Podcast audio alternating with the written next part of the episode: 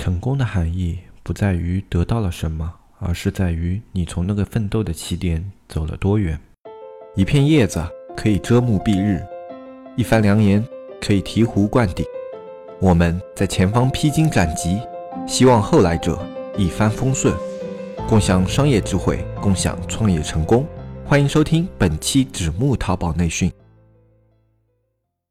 大家好，欢迎收听本期不客观、不中立、不严肃、不理性的大型娱乐经验淘宝分享节目。我是你们的老朋友黑泽。今天这一期的开篇语不是我原创的，而是我引用了一部电影里面的一句话啊。这部电影是非常有名的一部励志电影，叫《心灵捕手》。在它里面就有这样一句话：成功不在于你得到了什么，而在于你从那个起点开始走了有多远。为什么会突然这样感慨呢？因为像我们纸木社区，从开设到现在，我们社区真正建立到现在已经快要有八个多月了。然后再过四个月左右，我们就要满一周岁了。那么现在的话，我们大概半年多啊，八个多月，半年多一点，这么一点时间啊，让我非常的感慨。因为其实回头看看的话，半年对于很多人来说是一段很短的时光，可以说这种一闪而逝这样的这种时光，啊，也可能是一段微不足道的时光。因为正常的人生里面，你半年可能啊发生不了什么大事，也很难有很多让你记忆深刻的事情。但对于我们纸木这个半年来说，这半年是一段非常充实的时光，也是对我们来说非常有意义的一段时光。这半年多的时间，我们在这个网络上得到了很多的朋友的支持。我们开设了电商领域的第一个小程序模式的分享社区，啊，我们也尝试推出过一些服务，比如说云美工啊这样的一些服务，也建立了各种各样的一些淘宝需求的渠道，哎，来帮我们社区里面那些中小卖家去解决他们创业上面可能会遇到的一些问题。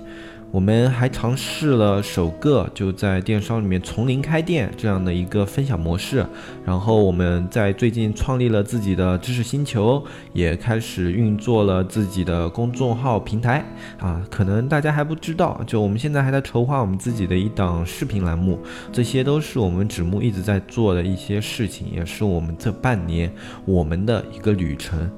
回头看看这半年多的时间，我以为我们已经做了很多的事情。我觉得纸木已经是一个啊非常长远的这么一个项目，但是算了算时间，我发现原来它只有半年多一点。啊，这半年多的时间呢，纸木就像一个初出茅庐的小伙子，变得越来越成熟，越来越稳重，也越来越厉害。这种变化呢，不仅来源于我们纸木团队的努力，更加离不开这里所有的听众朋友对我们纸木社区的这些支持。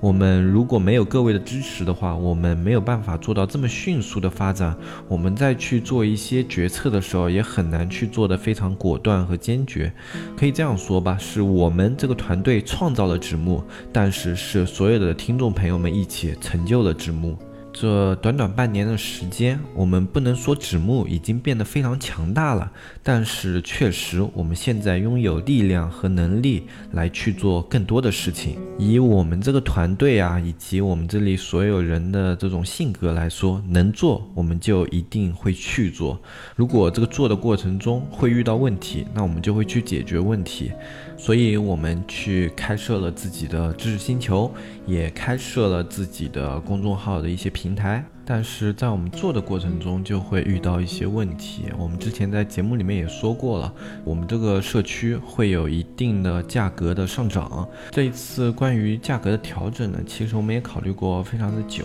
因为我们如果不去调整这个价格的话，就会导致一个问题，就我们的社区会存在一个局限性。就目前我们的收费呢，它只能支撑我们现在的这种基础运营的内容的一些运作，啊，甚至在这个范围内都有一些。些力不从心，那么如果不去做这个调整的话，我们就没有办法去做一些新的内容，或者说去搭建一些新的渠道。那如果说，比如说我，或者说大海老师、巨蟒老师，我们都全身心的投入到社区里面的话，那肯定是不太现实的。因为不管是我大海老师还是巨蟒老师，我们的时间线都是相对比较有限的，光凭我们社区的事务是不可能处理完的，所以我们需要去借助别人的力量。那么在这样一个过程中呢，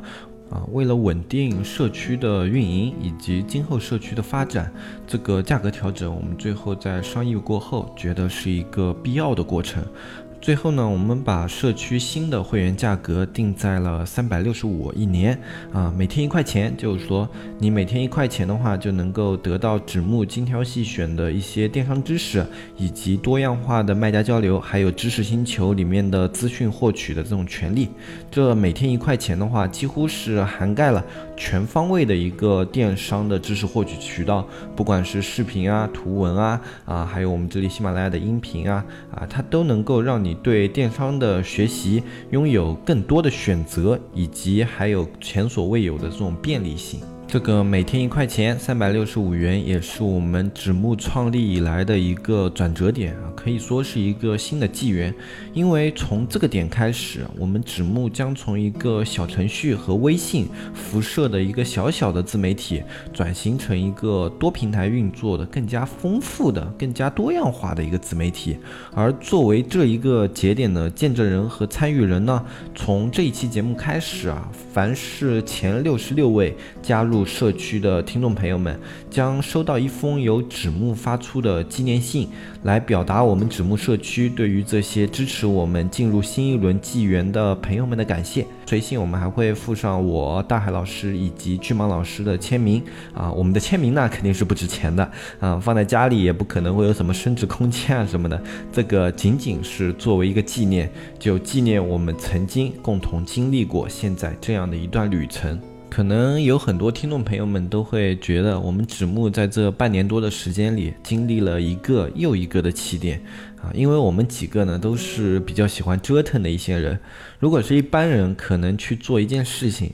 盈利了，那就这样啊，也就没什么冲劲，就跟开店啊、上班一样，去把它当成一个必须完成的一件事情，在那边做着。啊，如果说亏损了，那可能啊黄了，也就黄了，那就早早的放弃掉。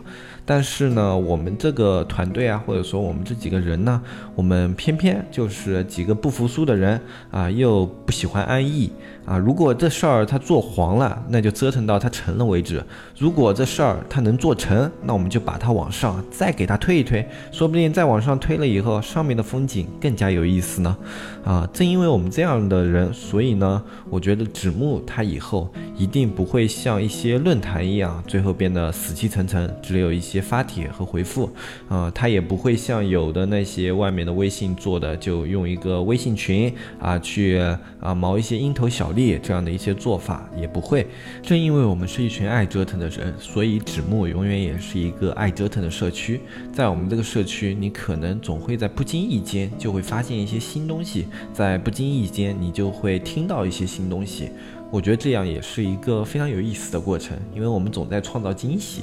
那有时候操作如果不成功，也有可能变成惊吓啊。不过我们也尝试过很多东西啊，成功率还可以吧。我们的尝试也许不会总是成功啊，但它总是在往前进的。我们的有的尝试可能还会让人觉得有些异想天开啊，比如说就是去包办一些中小卖家他们在创业上的一些难题、一些渠道的这样的一些观念上，甚至有的人觉得我们。异想天开，但是管他去呢。当年甚至有很多人都不相信电影是会有声音的。那么我们这件事做起来，我觉得要比给电影加声音要简单多了。有人喜欢老店，但我不同，我比较喜欢新店，因为新店它总会在意料之外之处给你惊喜。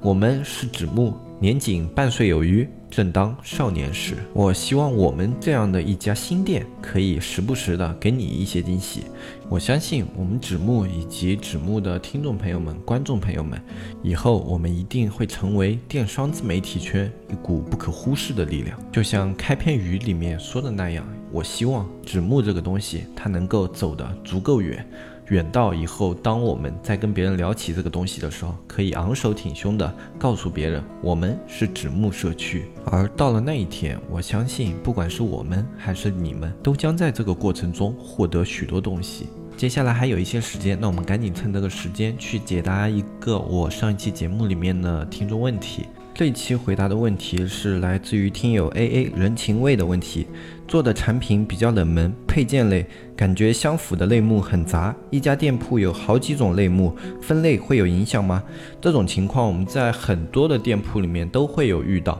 这种店铺呢，它的产品量可能在一个类目下分的比较少，但是如果你要去进很多这种适配的商品的话，你的类目会分的特别多。那这种情况下应该怎么办呢？啊，首先考虑第一点就是说你的第一大类目有没有跨掉？就比如说你是家居饰品类的这一个大大类目下面，你有没有跨？这个大类目，比如说你又卖家居饰品，又卖服装服饰，那么这样子会有一些问题，你宁可去拆分两家店铺做。如果它是属于家居饰品类，或者说是五金类这下面的一些小类目，就每个小类目不同，这样的东西是可以拿在一起做的。因为主营类目占比，它考虑的主要是你第一大类目。如果你在第一大类目下面去分子类目，是没有什么太大的关系的。它的商品在这个类目下面依旧会有类目权重。但是如果你跨了第一大类目的话，除非你这个店铺有不属于淘宝里面的多样的一个流量来源，那么如果不是这种情况的话，我们一般建议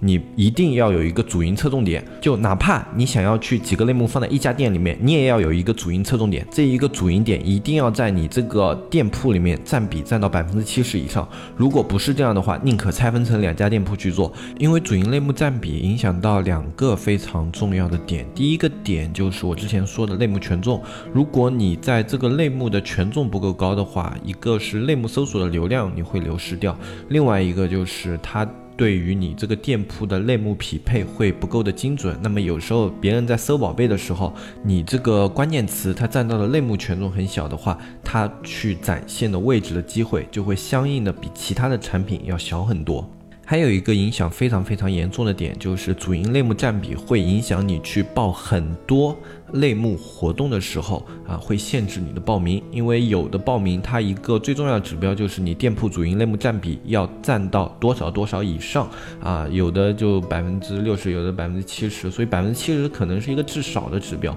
因为我们一般自己做店铺的时候，我们主营类目占比肯定是保持在百分百或者百分之九十以上的。那么百分之七十会不会有的活动把你删掉？我这个已经太久没有关注过现在的活动报名了，所以具体的数值我不太清楚，你可以去看一下。有的活动报名里面的要求啊，它一般都会有一个主营类目占比值给你，你尽量以这个值作为最低下限去分配你店铺里面的一个产品。如果这两块你都放弃了的话，那么你这个店铺它在运营过程中有很多操作就无法进行。不是说你这个店就不能做了，而是说这两个东西它会限制你很多的运营操作。啊，活动是我们运营操作里面非常重要的一大块，然后包括搜索也是我们运营操作里面非非常重要的一大块。这两块一去掉的话，你很多操作都被局限了。不是说不能做，而是说会非常的困难。那什么情况下它是可以去做的呢？就是说你这个产品它已经跳脱出了。整个淘宝搜索以及活动这些流量的框架，你有外面的外站来源，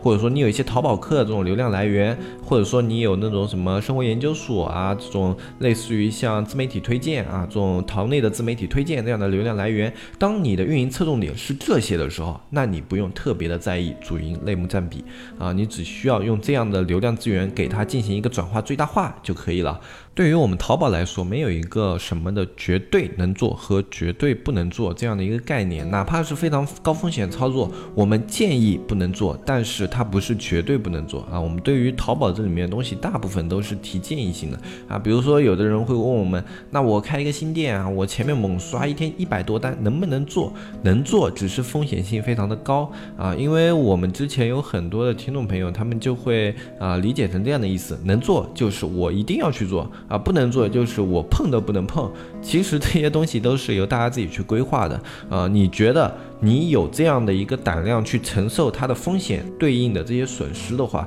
那么你就可以去做。那如果你觉得你想要安于一个比较保险的做店方法的话，那有的我们建议你不要做的操作，那你可以考虑不要做。而我们说的有的能做的操作，也是相对于大部分的店铺都可以参考，而不是说所有的店铺都能用。你要考虑一下自己店铺的情况，不是说所有能做的操作你都是拖起来就能用的。有的操作你适当做一些修改啊。这个我们虽然强调过很多遍啊，因为有很多。新的听众，他们会源源不断的就新加到这个节目来听，所以我们偶尔讲这些东西的时候，还是要跟大家稍微强调一下，能和不能不是一个绝对值，而是相对于你自己去操作的时候，你能不能接受这样的一个事情。如果你能接受，那你就去做；如果你不能接受，那就考虑比较稳妥的方法。啊，这是我们给大家做淘宝的时候的一些建议。因为野路子和关路子都是能够把淘宝店铺给做起来的，只不过相对于野路子，它的风险特别特别高，而且现在越来越高啊，所以我们现在野路子一般不太推荐。那么关路子呢，也不是说我用了关路子我就一定能做起来，关路子也有可能遇到，比如说你去做一个搜索啊什么的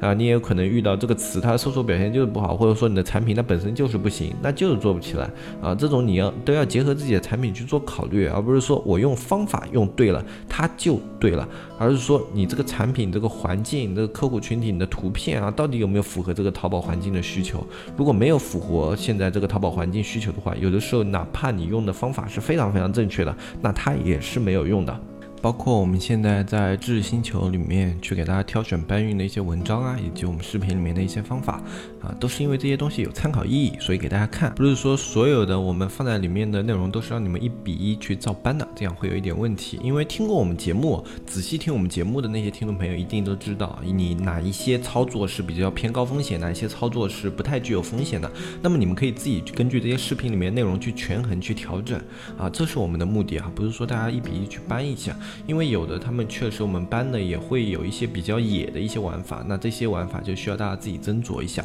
那今天这一期节目呢，我们依然是有抽奖的一期，在我们这一期节目下方留言的所有听众朋友，我们会抽取两位朋友啊，送出由我们纸木小伙伴赞助的五斤柠檬啊，每个人都是五斤柠檬啊。如果大家想要自己去购买柠檬的话，也可以去联系这位小伙伴，他的店铺名字叫果农吉记啊。如果你不知道这四个字怎么写的话，可以。看一下我们下方详情，详情上面我会把这个店名标注给大家啊，大家可以搜这个店铺去找一下这家店啊。那如果有喜欢吃柠檬的朋友，你们只要找到这家店去跟他们留言说一下你们是纸木社区来的，那他就会有一个纸木社区的专属折扣给大家啊，也会比一般你去买柠檬要划算很多。我们也去看了一下，他们店里的柠檬确实都是非常新鲜、非常不错的，而且加上那个折扣以后，价格非常的实惠啊。大家如果有喜欢吃柠檬的小伙伴们，一定不要错过啊！当然，听到最后的听众朋友们，按照我们的惯例，有一个小小的彩蛋，